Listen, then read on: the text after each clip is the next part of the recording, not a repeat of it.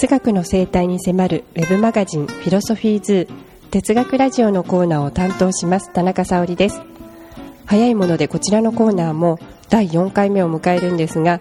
本日はこのコーナーが始まって以来初めて関東圏を脱出して関西圏に来ております。場所は大阪大学文学研究科がある豊中キャンパスです。大阪大学で哲学が学べるところといえば臨床哲学という分野の研究室があることで有名です。臨床哲学とは医療や教育介護などの現場での問題を掘り起こしながら哲学する分野です。今日はそちらの修士課程に在籍中の現役の学生さんである中川正道さんにお話をお伺いします。中川さんにお会いするのは実は今日で2度目なのですが最初にお会いした時になんだか牧師さんの修行中のような方だなという印象を持ったのを覚えています。とても謙虚で温かいお人柄の方です。そのお人柄や背景にある哲学の魅力に迫りたいと思いさまざまな活動の調整で大変お忙しいところ無理を言って今日はお時間をいただきました。それでは早速行ってみましょう。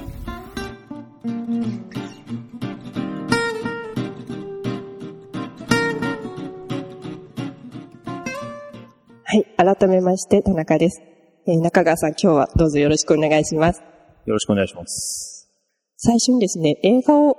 見た後に開かれる哲学カフェというのを、えー、大阪の地下鉄中央線九条駅近くのシネヌーボーというミニシアターで、あそのミニシアターの近くの喫茶店で行われているということですが、そのお話をちょっと最初にお聞きしたいと思います。その良い意味であの、マニアックで年代物の映画なんかも上映されてるんですね。ここではどんな、あの、哲学カフェの運営をされてるんでしょうか？えっとですね、えまさにおっしゃる通りで、あの、えすごくマニアックな映画が多くてですね。まあ、だから逆にその、普通の映画に飽きた人が、えっと、心打たれるような映画が多いっていうのも確かですね。それで、えっと、そういう映画を、まあ、見た後に、えっと、近くの喫茶店に移動して、まあ、2時間ぐらいこれまあ入室自由なということは銘打ってますけども、近くの喫茶店に集まって、それでまあ2時間ほど、えっと、映画について話すことをスタートにして、実はまあ、大体そうなんですけど、映画ってその、見た人によって何を見たかが随分違うので、で、そこで、な、なんでこの、そ、そういう意見が出てくるのかなっていうのを考えていると、その、映画に、えー、映画監督がうまく仕込んだ、その仕掛けみたいなものが少しずつ見えてくる時があるんですね。で、そういうことをスタートにして、まあ、哲学できないかなと思って始めたのが、まあ、この企画です。という感じですかね。企画自体は、あの、臨床哲学講座の方でもうすでにあったものを引き継がれたっていう形なんでしょうかえっと、話は難しいんですけど、えっと、まあ、どちらかというと、あの、臨床哲学の、えっと、修士を卒業された、それもまあ田中さんっておっしゃるんですけど、田中さん、男性のまあ田中さんっていう方が、えっと、えー、いわゆるその、えー、引きこもりとかの支援をされてる、職業をされてる方がおられて、その方が、まああの、その、そういう少年たちとか、まあ、えっと、に対して、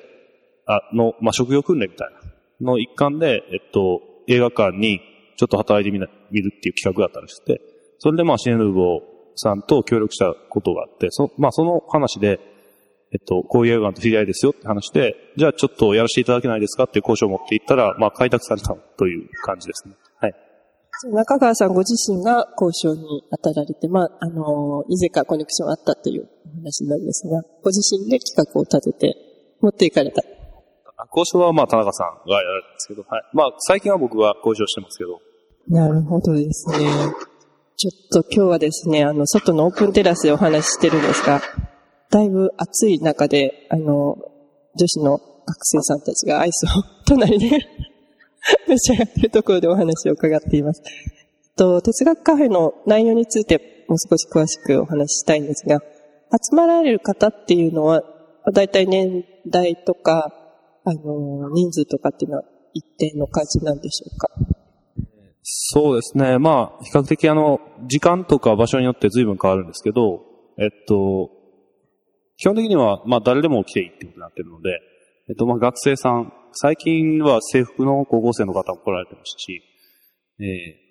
あと、そうですね。まあ、サラリーマンの方も来られるし、主婦の方が子供連れて来られるっていうのも、まあ、結構ちょこちょこあります。でも、まあ、比較的やっぱりこの、壮年の方が多いですかね。えっと、えっと、あと、まあ、もう退職した後の、で、退職して時間ありから来ました、みたいなおじいさんとかが結構来たりされるんですね。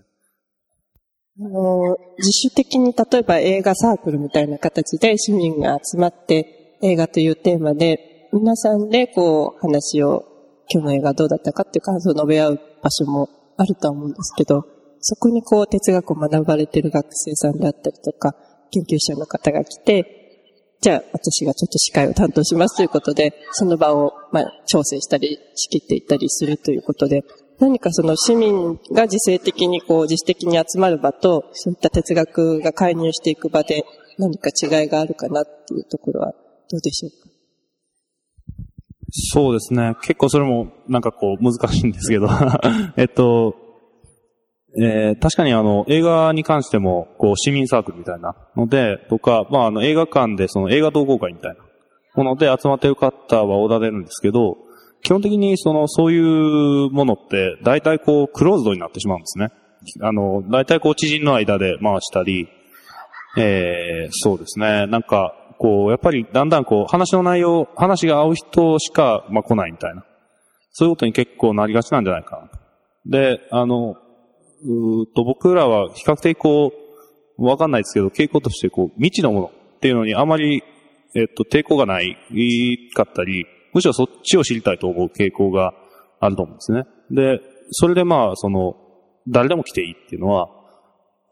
結構重要な意味があるんじゃないかなと思ってて、あの、本当にそこで初めて会った人が、お互いの背景をちょっとずつこう出しながら、えっと、まあ、話していくっていうのは、うん、もちろんその、普段集まってて、こう、深い話ができるみたいな、そういうのにはなかなか、もしかしたらなりにくいのかもしれないですけど、それとは違った、こう、今まで見たことがないものを見るような、そういう経験ができるんじゃないか、というふうには僕は思ってますけど、はい。あの、もう一つ哲学カフェの場として、あの、別の場所でも哲学カフェを開催されてるっていうお話をお伺いしてまして、それが日本ホスピス在宅ケア研究会というところでの、えー、看護師さんや介護士さんたちとの対話の場ということで、哲学カフェを開催されたということなんですが、そちらの様子はどんな感じだったんでしょうか？えー、そうですね。もうこれはすごい経験をしたなっていうことなんですけど、その学会自体が、えっと、学会の、あ、研究会のテーマ自体が、その、命の終わりに耳を澄ますっていうテーマで、その、看護とか介護とかでも比較的やっぱり重い部類の話ですよね。えっと、その本当にもう命が終わりに来てる方々へのケアっていうのは、まあどういうものなのかっていう。それはもう、なんて言ったんですかね。例えば、途中の発表の時の、で、若い看護師さんが、あの、質問して手を挙げたんだけど、途中で泣き倒してしまうみたいな。正直、あの、一年ぐらい看護師をやったけども、ちょっと辛い。ので、泣き出したりされるような、まあそういう比較的うん、そういう研究会だったんですね。で、そこで、まあ、哲学カフェ、これもまああの、あ僕の先輩の方が何度、何度かこう、毎年やられてることを、これは引き継いだ感じでやったんですけども、やっぱり哲学カフェで自由に話しましょうってなった時に、うん、やっぱり話がやっぱり非常に普段やってるようなテーマとは違って、まあ、重いと感じる人が多いようなテーマが多かったですね。自分がその、例えば看護師さんであっても、えっと、命の見取りを今まで職としてやってきたけれども、えっと、父親、実際に自分の父親を見取る時になって、本当に今まで自分がやってきたことは良かったのかって自問される方とか、あの、やっぱりこう、声を震わせながら、えっと、話される方が多い回でしたね。あの、お話をいて、それに対する応答というのはどういう心がけでされたんでしょうか？そうですね、応答。あの、僕はやっぱりその、例えばまともにこう、あの、今まさに目の前に、あの、亡くなられそうになっている方がいて、その方に対してどうしたらいいかとか、そういう質問にはなかなかやっぱり僕ぐらいでは答えても、みたいな。答えてもそうだし、答えられる答えもまあさほどないかなと思うんですけど、やっぱりそこはその看護師さんたちが集まってるので、やっぱりもう自発的に、だからそういう時は、えっとまあ発言の中には例えば、私は、えっと、そういう確かに経験、同じような経験してきたけども、えっと、どこかでやっぱりこれでいいんじゃないかなと思える地点が、まあいつもあるっていうふうにおっしゃってる方もおられました。それは、なんていうか、それ以上は、例えば、そう、なんでしょうね、もっといいことしてあげれたんじゃないかとか、ってのは思ってしまうけども、うんと、職業として続けていくためには、そういうふうに、えっと、これでいいんじゃないかっていうふうに納得する場面がないと、それ自身やっていけないことになってしまうから、そこは、あの、そういう気持ちでやった方がいいんじゃないかとか、そういうアドバイスは、まあ、比較的自然にこう、ポロポロ出てくるという感じですかね。だから僕自身が何かこう、すごい答えを出せるとか、言えるとか、そういうことはあんまりなないというのが、まあ、現実そうっていう感じですかね。最近出されたドキュメント、臨床哲学という本の中で、割と学生さんたちがそういう、あのー、まあ、普通の学生生活では体験しないような対話の場に出かけていって、意外痛い思いをするっていうことがあの、書かれてあったんですが、先生の立場でですね、学生さんとしてはそこで、まあ、あの、自分の研究にとってそういう場で対話をしたということは、何か得られるものがあったっていう思いが多いんでしょうか？そうですね。僕はもう正直、これなしにはもう自分の学生生活はなかっただろうなっていうぐらい影響を受けてますね。その、あの、僕はやっぱり個人的には、その、哲学って、こう、やっぱり、あの、自分のとか、まあ自分のでなくても、ある、こう、身近な、この、なんか経験があって始まることが多いんじゃないかな、とやっぱり思うんですね。例えば、まあ死の問題にしても、あの、やっぱり、こう、身近な人が死んだり、あの、自分が死ぬんじゃないかと思ったり、そういう、こう、割と身近なところから始まるものなんじゃないかなと思ってるんですね。で、結構でも、哲学者の悪い傾向で、あの、こうやっぱりこう、だんだんだんだんこう、慣れてくると、こう、すごい技術的な議論とか、に走る傾向がやっぱりあるんですよね。で、もちろんそれはやっていいと思うんです。それは、あの、すごい意義があることだし、すごい良いと思うんですけど、でもなんか、その、こういう対話の場合とか、まあ、なんて言ったんですよね。本当にこう、今まさにその、渦中にある人とか、えー、その哲学的な問いみたいなものを問いかけてしまうような。例えば、その、えー、終末期の方に対して一体どのようなケアが適切かっていうのは、非常に僕は哲学的な問いだと思うんですね。で、あの、そういうものに巻き込まれてる人に対して、その、何が言えるかっていうのは、やっぱり、こう、頭によぎりますよね。いつもその論文を書くときは、もちろんその、えー、っと、その哲学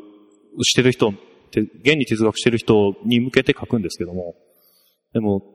こう、なんと言ったらいいかわからないですけど、その、やっぱりそういう渦中にあったりする人のことを頭に置いて書くっていうのはやっぱり随分違うんじゃないかなと思うんですね。うん。ちょっと難しい。なんとも言えないって感じです。はい。なるほど。あの、これまでの哲学のスタイルだとやっぱり文献を中心に同じその医療とか介護とかいうテーマを扱うにしても、すでに書かれてあるものを読んで、あの、関連する文献情報を、あの、どんどん読んでいきながら、何らかのこう、普遍的な原理っていうものを、あの、哲学という立場で掘り起こして、それをまた記述していくっていうスタイルが多かったと思うんですけども、今、あの、中川さんのお話をお伺いしていて、やっぱりそこには、あの、身につまされる思いっていうのがどうしてもない、まあ、少ないっていう気は、あの、本当にその通りだなと思うんですけど、あの、中川さんご自身は、えっと、学部の時から哲学を勉強されているっていうことなんですが、あの、臨床哲学でそういった対話の活動をしなかった時の自分と、対話の活動をし始めた頃の自分とちょっと比較してみて、書いたものってどんな感じで変わってきてると思われますか？そうですね。まあ、具体的には言うのは結構あれなんですけど、まあ語彙は変わりましたよね。語彙はもう断然変わりましたね。その、すごく弦楽的なもの、なんかすごい楽を、あの、自分にはこう、楽があるよっていう語彙ってあるじゃないですか。で、そういう語彙ってやっぱり使う理由があって、それはなんかこう、やっぱり同業者向けに書くときは、あの、そういうのを知っててほしいし、で、あの、知ってれば話が早いわけですよね。でも、そういうのはあんまりしなくなりましたかね。あの、まあ別に、なんですか、そういう人たちから見て、レベルが低いと思われるような語彙でも、まあ、僕は個人的にはそっちの方が、えっ、と、より多くの人に伝わるような語彙の方がいいんじゃないかとか、そういう書き方をするようになりましたかね。あと、文章も、な、なんとか読みやすく、なんとか読みやすくっていうのを心がけるようにはなりました。実際、その今書かれてあるものを、その現場の方たちに読んでいただいたりっていうことがあるんですか？そうですね。今のところはまだあんまりないですかね。えっ、ー、と、まあ、その、哲学カフェの、えっ、ー、と、報告なんかを、えっ、ー、と、もうちょっとオープンに、あの、えっ、と、ブログみたいな形で、えっ、と、みんなで書いていこうかっていう話にはだんだんなってきてはいるんですけど、まだそこまで行ってるかと言われると、まあ、なかなかというのが現実ですね。なるほど。あの、まあ、哲学の学生さんとしては非常にそういう現場で哲学カフェという場を作って、現場の声を聞いていくっていうのは大変貴重なものだっていうことが、あの、すごく伝わってきたんですが、その現場にいらっしゃる方にとっては逆に哲学を学んでいる学生さんとお話しすることはどんな意味があると思いますか？まあ、あの、ちょっと立場が違うので答えにくい質問かもしれないんですけども。そうですね。結構それも難しいですね。結構やっぱり面白がられるのは多いですけどね。哲学ってこう、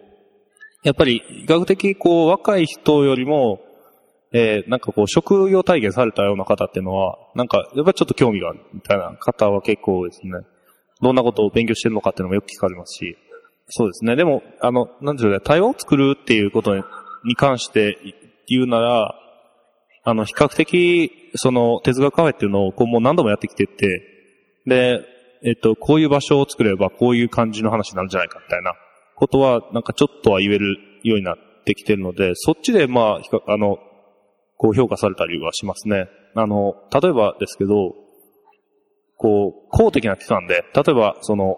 えー、国際交流センターみたいなところで、人を集めるのってやっぱり難しいんですね。市民を集めるってこう、抽象的に言ってみても、市民を集まってくださいって言って集まる人はなかなかいないわけで。あの、そういう意味で哲学カフェってだからすごい不思議な媒体なんですよね。哲学っていう、なんかこう、誰にでも関われるような、えっと、そういうもので人がたくさん集まるので、よく、えー、すごいなって言われるっていう感じですよね。この、やっぱり人を集めるっていうのがいかに難しいかっていうことだと思うんですけど、最近はもうそのメディアに結構取り上げられてきてて、哲学カフェっていう風に言うだけで、こう、人が、まあ30とかこう、毎回定期的に集まってきてくれるっていう感じがあるので、そ、それですかね。あの、なんていうか、やっぱりみんな、あの、意外と哲学に惹かれてるんだっていう、ことは思いますね。で、そういうふうに話してみたいし、うん、そうですね。幸せとは何かとかっていうことについて、人の意見を聞いてみたいとか、そういうニーズって結構あるんじゃないかな思ってますけど。そこは、あの、実際やってみないとわからないところですし、やってみて、こんなに人が集まったっていうびっくりされることも多いと思うんですけども、それだけニーズがあるっていうのは肌で感じながら、一方で哲学の、まあもちろん文献を読んで研究していくっていうスタイルもされてらっしゃるということなんですよね。えっと、そしたらですね、ちょっと哲学カフェの話題からですね、元々のご専門のお話に移りたいと思うんですが、ご専門はですね、ビトゲンシュタインのあの、研究されてるっていうことで、そもそもそのビトゲンシュタインに関心を持たれたっていうのはどんなきっかけだったんでしょうか？そうですね。もともとは、えっと、ちょうど多分僕が学部に入るくらいの時に、あの、ビトゲンシュタインの新訳が、あの、野谷茂樹さんの新訳が出てて、えらく薄い本だなと思って、これならいけるんじゃないかと思って、手に取ったのが多分最初ですかね。それで読んでみると、なんてわけのわからない人だと思ったのが最初ですかね。で、それで、でもそう、あの、こう、難しいことをめちゃめちゃ言ってるんですけど、最後の方になると、なんかこう死とか幸福とか倫理とか、なんかそういう時代について、実は考えたかったじゃないかっていうような文章が散見されたりして、で、だからこう分からないから逆に惹かれたんですかね。あの、こうここまでして何を考えたかったんだろうっていう。っていうのがまあ最初の関心ですかね。あの、ビトゲンシュタインっていうと割とその言語ゲームのところをテーマに書かれてる方が多いと思うんですけども、あの、中川さんの場合はそういう倫理的な、ビトゲンシュタインの倫理性について、あの、焦点を当てて原稿を書かれてまして、実はですね、あの、あこちらに来る前にちょっと原稿をですね、今書かれてある原稿をお送りいただいたので、そちらからちょっとどんな雰囲気かっていうのを 皆さんにも知っていただきたいと思うんですが、哲学探求からですね、少し読み上げたいと思います。私が誰かを買い物にやる、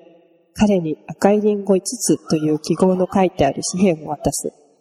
彼がその紙幣を商人のところへ持っていくと、商人はリンゴと記された箱を開け、ついて目録の中から赤いという語を探し出して、それに対応している色見本を見つける。それから彼は奇数の系列。それを彼はそらんじていると仮定する。を5つという語まで口に出し、それぞれの数を口に出すために、色見本の色をしたリンゴを一つずつ箱から取り出す。こういう、あのえっと、この役はあれですね、えっと、思い出したんですけど、これはあの、関口博樹さんという方が、えっ、と、論文の中で訳されてた訳をそのまま使ってると思います。はい。わかりました。あの、もうここだけ読んでも、なんか、あの、普通の小説の世界に入っていたような、すごく文学的な引用だったんですが、まあ、この話を引用、冒頭に引用されながら、えー、ウィットゲンシュタインの治療という概念について、今度も発表される原稿を読ませていただいています。この意味っていうのは一連の規則のことかというふうに、まあ、対話者が聞いたとしても、そういう意味のような名詞に対して、これが意味であると示して言うことができる何かを探さなければならないという誤った考えがなければ、そんな問いを発する気にはならなかっただろうというようなことを言ってるんですね。で、この部分は、あの、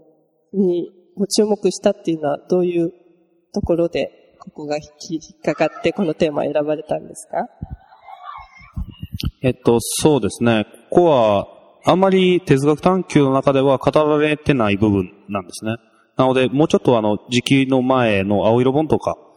に遡ってみ、あの、まあ、そうかという感じのところなんですけど、えっと、どちらかというとさっきあの、読み上げてもらったそのリンゴのゲームみたいなものが、こう、哲学探求ではこう、ずらーっと並んでる感じなんですね。ずらーっとこう、言語ゲームと呼ばれるものがこう、ガーって並んでて、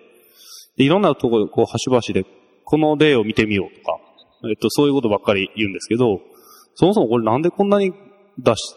このゲームを出す必要があったんだろうかと、そういう、まあ、あの、割と素朴な、えっと、えっと、こう実感で、なんでなんだろうなと思ったら、その、なんて言ったらいいんですかね。そういう、こう、明らかなものを見せられても、えっと、まあ、い、いわゆる、まあ、哲学的な問いみたいなものを出してしまうのはなぜかっていう関心だと思うんですね。はい。で、それは、でもその問いって実体があるのかっていう、そういう一応関心ですね。はい。あの、言語ゲームっていうものに対するビトゲンシュタイン自身の視点っていうのが、あの、それを中川さんご自身は治療という行為で、あの、表されてるんじゃないかっていうことをおっしゃってまして、もうそこで問いは打ち切ってしまって、あの、それ以上、あの、問いがあるっていうふうに語る人がいたとすれば、それは言葉というものの、あの、文法から作り出された幻想であって、本来あるべき問いではないっていうことを、ウィトゲンシュタイン自身は言ったいんじゃないかっていうことを、あの、中川さんご自身はおっしゃってるんですね。そのまあ治療とかですね、まあ病気のアナロジーっていうものに引っかかって、あの、中川さん自身は原稿を書かれているんだと思うんですが、この治療とか病気も、まあアナロジーといえばアナロジーだとは思うんですけども、そこをこう選ばれたっていうのは何か理由があるように思うんですが。そうですね。えー、っと、やっぱり、基本的には、あの、こう、ついつい、えー、その、まさに、さっき言ってたことのつながりなんですけど、その、えー、やっぱり僕はもうかなりの回数、その実際に、例えばそういう哲学的な悩みですよね、を抱えてる人の前に立って、で、何ができるんだろうかっていうのをずっと考えてきてたんですけど、で、この、このビトゲンシュタインの関心っていうのは、基本的に多分、ビトゲンシュタイン自身が考え抜いた結果なんですけど、それは何かこう、あの、すごく本質的なことを言ってるんじゃないかっていう気がしたんですね。その、えー、っと、そういう問いに、に、の縁に立ってる人に対して何ができるのかっていうことの関心で、その病とかっていう比喩を使うビトゲンシュタインと何かこうちょっと重なるところがあって、で、まあ、それをもうちょっと勉強してみる価値はあるんじゃないかっていうのが一応関心ですね。そうですね。で、まあ、じゃあそれが具体的にこう、どう活用できるかとかっていうのはまだまだ先の話なんですけど、はい。なるほど。まあ、この辺が、あの、実際の哲学カフェでの活動とつながってくるところなんじゃないかなということを感じていたので、あの、その通りだっていうことが 分かって、はい、あやっぱりなと納得したんですけども、あの、まあ、このような形でもビトゲンシュタインは哲学するってことは、まあ、ある意味問いを打ち切って、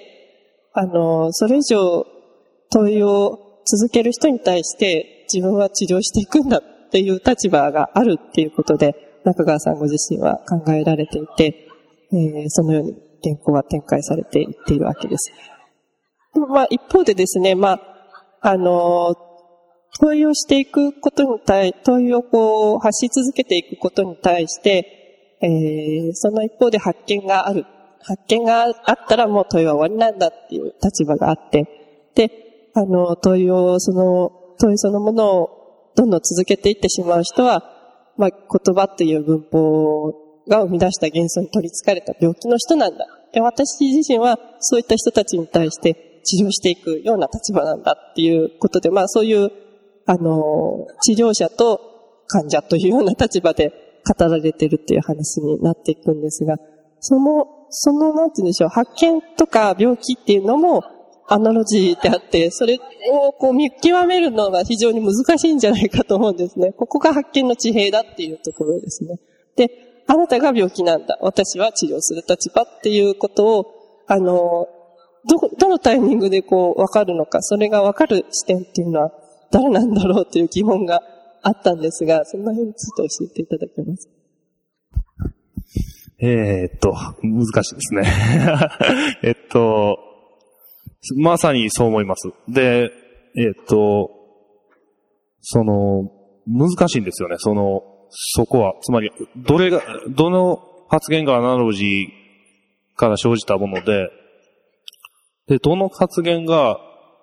そうでないのか。っていうのはすごい難しいんですけど、えっと、だからまあビトゲンシュタインは、こう、すごい変な手法を使ってると思うんですよね。うんと、言語ゲームっていうことで、一見病に取り憑かれてるような人を描くと。で、その、その、そっちの方の問いかけっていうのは結構よくあるような、よく見たような問いかけが結構多いんですね。規則とは何かとか、なんかそういう、比較的普通の問いかけを発する人が、を出して、で、なんかその人が実際に使ってるゲームをこう描くっていう。で、ゲームを描いて、で、これがあのでも、あの、いくら問いかけても、ここが、これ以上の何かはないよっていうような提示の仕方をしているような気がするんですね。で、それは、あの、多分ですけど、その、哲学探求を自分で、自分で言ってるように、あの、さほど完璧完成されたものではないっていうのを自分で言ってるので、だそこはまあまだまだ、あの、あの、考える余地はあるかなと思うんですよね。その、どう、何が、こう、どこで我々は治療されたかっていうことですよね。で、うん、でもそこにはやっぱり、個人的には、その単に、こう、事実こうあるから、もう問いかけなくていいんだっていうのよりかはも、もう少し何かこう判断があるんじゃないかなと思うんですよね。やっぱりあの、その手ず、例えば意味とは何かっていうのに問いつかれて、いや、意味とは何だろうかって、規則のことだろうかとか、まあ、あの、イメージのことだろうかとか、まあ、いろんな、あの、方向に走っていけるんですけど、えっと、そこで、こう、と、とも、と、そこでとどまると。つまり、あの、意味とは何かと問いかける前に、その問いかけてる問い方が正しいかどうかを見極めろっていうことだと思うんですけど、あそこはやっぱり、その事実、本当に真実が、例えば、あの、真理がそうだからとか、そういう話ではちょっとないんじゃないかなという気はしてるんですね。なんかこう、やっぱり、そういう問いかけには意味がなくて、えっと、問いかけが打ち切られてる状態の方がより良いんだっていう判断っていうのは、もう少し何か言えるんじゃないかなとは思ってますけど、はい。という感じです。なるほど。あの、哲学カフェとも関係してくる箇所だと思うので、その関連についてもちょっとお聞きしたいですが、あの、中川さんご自身が、例えば、そのホスピスに、えっ、と、ごめんなさい。本ホスピス在宅ケア研究会などでですね、お話しされているときに、あの、突然泣き、突然泣き出してしまうような職業をお持ちの方がいらっしゃったときに、自分はですね、まあ、治療、そういう方に対して治療ができる立場だと思ってお話しされるのか、あるいは自分自身も、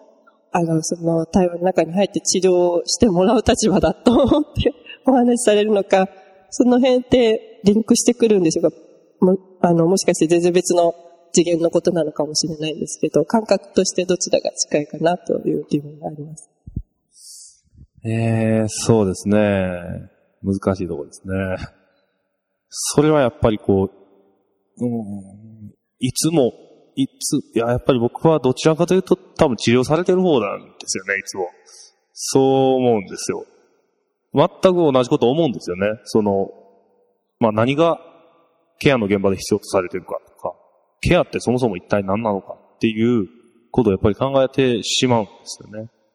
で、でも、なんだろう。その、うーん、その哲学が、そういうふうな問いかけをして、あの、る、その中身の方ですよね。その、つまり、ケアとは何かって、ところで自分はどこでつまずいてしまったんだろうかっていうのを、うん、なんか僕はやっぱりその、見、見に行く方かな。っていう気はしてるんですよね。だからやっぱり僕は治療されてるんですよね。はい。わかりました。ありがとうございます。ちょっとまあ専門的なお話が続いてしまったので、あのー、学生生活の雰囲気なんかも聞いてみたいと思うんですが、えっ、ー、と、臨床哲学はまだ始まって12年という比較的若い研究分野で、指導を受けられている先生方っていうのは、臨床哲学を始められた先生方で、あの、臨床哲学を学んだ先生方っていうのはいらっしゃらないと思うんですが、そういう意味では他の哲学の研究室とは、あの、指定関係だったり、同期の方の雰囲気っていうのが違ってるんじゃないかなっていうことを想像してるんですが、実際はどんな感じなんでしょうか？そうですね。まさにそういう感じですね。その本当に最初、僕なんか学部生のとこ、時からいるので、最初だいぶ驚いたんですよね。えっと、まず、先生って呼ばないでくださいって突然言われるんですよね、最初に。あの、私たちは先生ではありませんと。えっと、まあ、せいぜい先輩ぐらいに思ってくださいと。そういうふうに言われるんです。で、そうだから、まあ割とやっぱりこう、なんでしょうね、本当にこう、もうだってその、例えばどっかに、あの、対話の場に繰り出すとか、そうなった時ってもう、大学の先生も学生も、こう、フラットなところに落ちてしまうんですよね。なんかこう、別にそういうのとは、あんまり関係のない次元で話が進むので、やっぱそれは、その直感的には正しかったんじゃないかなと思うんですけど。で、そうですね、教育、雰囲気ですかね。まあ、それがやっぱり一番多分、この研究室の雰囲気を表してると思うんですけど、先生と呼ばないでくださいっていうのは。はい。それで、やっぱり、行ってみようっていうことですかね。多分、あの、実際に行ってみるっていうのをやっぱり非常に重視してると思いますね。あの、こう、もちろんその知識とか、こう、こういう本を読みなさいとか、まあそれはもうポロポロまああるんですけど、でもそれよりも、むしろ、こう、今何がされてるかっていうのを、実際にほら、学校に行ってみたり、病院に行ってみたり、えーっと、そうですね、哲学カフェもそうですけど、行ってみたり、そういう、まあ、強制施設とか、まあ、そういういろんなところに、実際に足を運んでみるっていう、そういうところがやっぱり強いと思いますね。でそういうことなしには、やっぱり、あの、なんでしょう、授業もあんまり成立しない感じがありますかね。比較的、こう、授業も、えっ、と、みんなこう手、手探りなので、こう、こういうことがあったよっていうのを、ポロポロみんな言って、で、それはどういうことなんでしょうね。をみんなでこう、本当にゼロから議論していくっていう、そういう感じですかね。あの、多分今までですね、臨床哲学に対するイメージを持っていた方は、全然違うイメージを持たれるんじゃないかと思うんですね。あの、今回中川さんのお話をお伺いできてですね、あの、大変皆さんに、生の臨床哲学の現場について、あの、お届けすることができる、そんな内容になったんじゃないかと思います。あの、最後にお聞きしたいんですが、あの、まあ、ビトゲンシュタインも、これからもご専門で続けられるっていうことで、あと一方で、まあ、対話の場での経験も、あの、大事にしていくっていうことだと思うんですが、あの、本来のビトゲンシュタインの専門にとってですね、その対話の場っていうのはどういう意味を持って何か貢献していくようなものとして考えられてますか？そうですね。エインシュタインの専門に。やっぱり、あの、まあ、正直言ってしまえば、例えば、あの、思想家なんてどうでもいいわけですよね。あの、はっきり言ってしまえば、あの、その、この歴史上の誰かがこう、何かを言ったっていう。で、あの、でも、その哲学のやっぱり、哲学研究の素晴らしいところって、そこを離れていくことだと思うんですね。つまり、あの、あの、やっぱりこう、すごい素晴らしい議論している人っていうのは、あの、この、なんか歴史上の誰かがこう言ったのをずっと追っていくだけっていうのは多分やらないと思うんですよ。で、でも、やっぱり、あの、過去の、あの、すごい施策をした人が、あの、施策の中で言った言葉っていうのは、あの、すごく、あの、意味がやっぱり重いと思うんですよね。で、それを解き、解きながら、だんだんこの、この、こういう考え方でいけるんだろうかっていうのを考えながら、えっと、それがこう、あの、なんて言ったらいいんですかね。その思想家から離れて、で、すごくこう、いろんなところで、こう、こういうことって何、言えるんじゃない、そういうふうに知っていければいいなと僕は思ってるんですけど、別にドゲンシュタインは、まあどっちだっていいことなんですけどね。で、あの、だから対話の場というか、やっぱりこう、本当に、その哲学がどこにあるかっていう結構変な問題だと思うんですけど、僕は個人的にやっぱり、その、今、その哲学的な悩み、哲学的なものに縛られてたり、えっと、まあそれを問いかけたりしている人とかのところで、やっぱりそういう知識が、知識というか、まあ知識なんですかね。それが知識かわからないですけど、まあそういうものが、えっと、うまく活かされていけばいいなと。それぐらいの気持ちでやってるという感じですかね。なるほどですね。まだ24歳なんですね、中川さん。本当に、それをですね、本当に24歳なんだろうかと何度も今日は思いながら、あの、非常にですね、謙虚で、しっかりした、あの、言葉をお伺いしてました。あの、臨床哲学について興味がある方はですね、ぜひですね、中川さんの発表についても、あの、ホームページの方で案内をしますので、あの、お聞きいただければと思います。中川さん、今日はどうもありがとうございました。ありがとうございました。